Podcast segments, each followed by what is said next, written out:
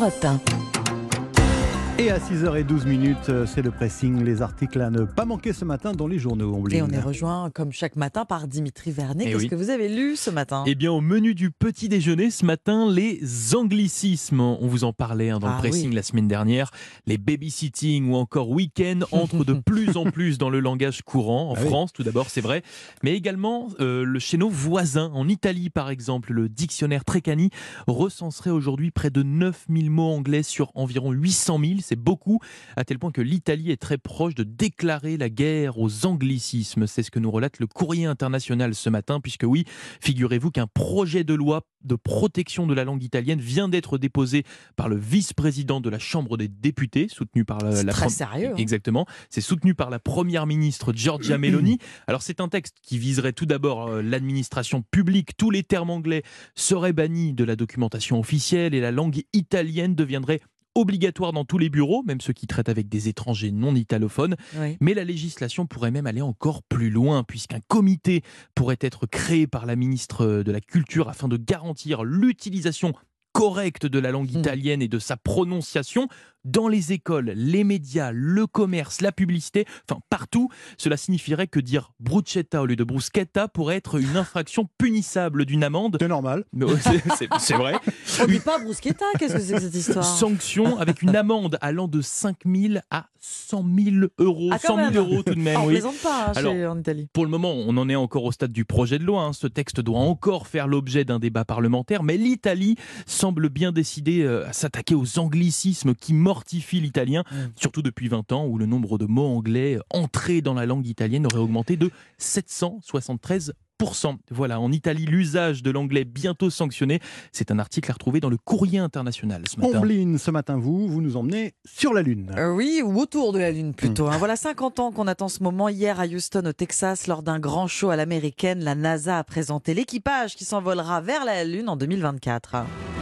I'm Christina Cook. I'm a mission specialist. Trois Américains et un Canadien prendront place à bord de la capsule de la mission Artemis 2. On a l'impression que c'est la bande-annonce Ah oui, c'est d'un film. hein.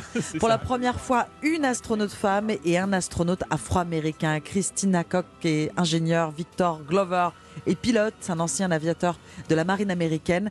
Il sera aux manettes de la navette. Et pour compléter l'équipage, le commandant Reed Wiseman, américain, et Jimmy Hansen, canadien, deux anciens pilotes de chasse également. To the Moon, donc ils seront les premiers euh, êtres humains à voyager jusqu'à la Lune depuis la dernière mission Apollo en 1972. Artemis 2 qui n'ira pas jusqu'à la surface de notre satellite, mais en fera le tour. Le but est de valider une partie des technologies nécessaires pour s'y poser plus Une tard. première hein. étape, on va dire. Voilà, vous savez sans doute que la NASA espère établir une présence lunaire durable, hein, construire une base, une station spatiale en orbite également, afin d'apprendre à vivre sur la Lune avant de prendre la direction de Mars. Le lancement d'Artemis 2 est pour l'instant prévu pour novembre 2024. 2024. La mission doit durer une dizaine de jours. Alors quand est-ce qu'on se posera sur le sol lunaire?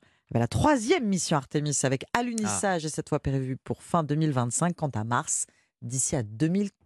Voilà, objectif Lune par la NASA, c'est-à-dire notamment sur le site du Monde. On termine ce tour de table avec vous, Lionel. Avec cet article que j'ai repéré, figurez-vous, dans La Voix du Nord. Savez-vous qu'à l'heure de la transition énergétique, de la lutte contre la pollution, eh bien, il y a encore des foyers qui se chauffent au charbon? Quelques milliers de foyers. Eh oui, ben. essentiellement dans le bassin minier, effecti- euh, évidemment.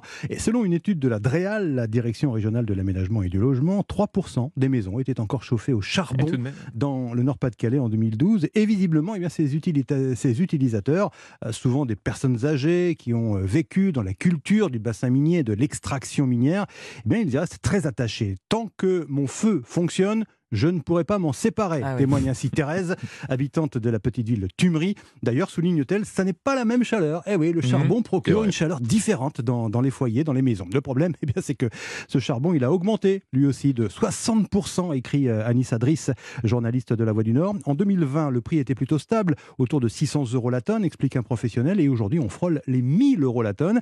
Et l'explication, eh bien, elle est assez simple, augmentation des coûts d'exploitation, taxes carbone supplémentaires. Il y a en fait une vraie volonté de mettre une fin définitive à l'utilisation du charbon Mhm. comme moyen de, de chauffage. Résultat, pour les particuliers, eh bien, la, la facture s'alourdit fortement. Et notre Thérèse, dont je vous parlais à l'instant, Oui. raconte que son budget chauffage est désormais de 450 euros par mois. C'est pas rien Ah oui, quand même. hein. ouais. Mais que voulez-vous? Cette fille de mineur préfère se priver d'autre chose que du charbon qui, qui chauffe sa maison. Il y a donc un, un véritable attachement hein, pour tous ceux qui ont connu la mine, à tel point témoigne un fournisseur que quand l'organisme qui gère le patrimoine immobilier des anciens charbonnages de France a rénové Mhm. les maisons en imposant Oui. le gaz, le gaz de ville, eh bien des personnes âgées pleuraient, eh oui, elles Oh. pleuraient Oh. littéralement de devoir euh, renoncer à leur euh, bon vieux feu à charbon. Arti- article donc à lire, article à lire ce matin dans l'édition de la région de la Voie du Nord. Merci beaucoup Lionel, merci Dimitri. C'était le pressing, excellent début de matinée.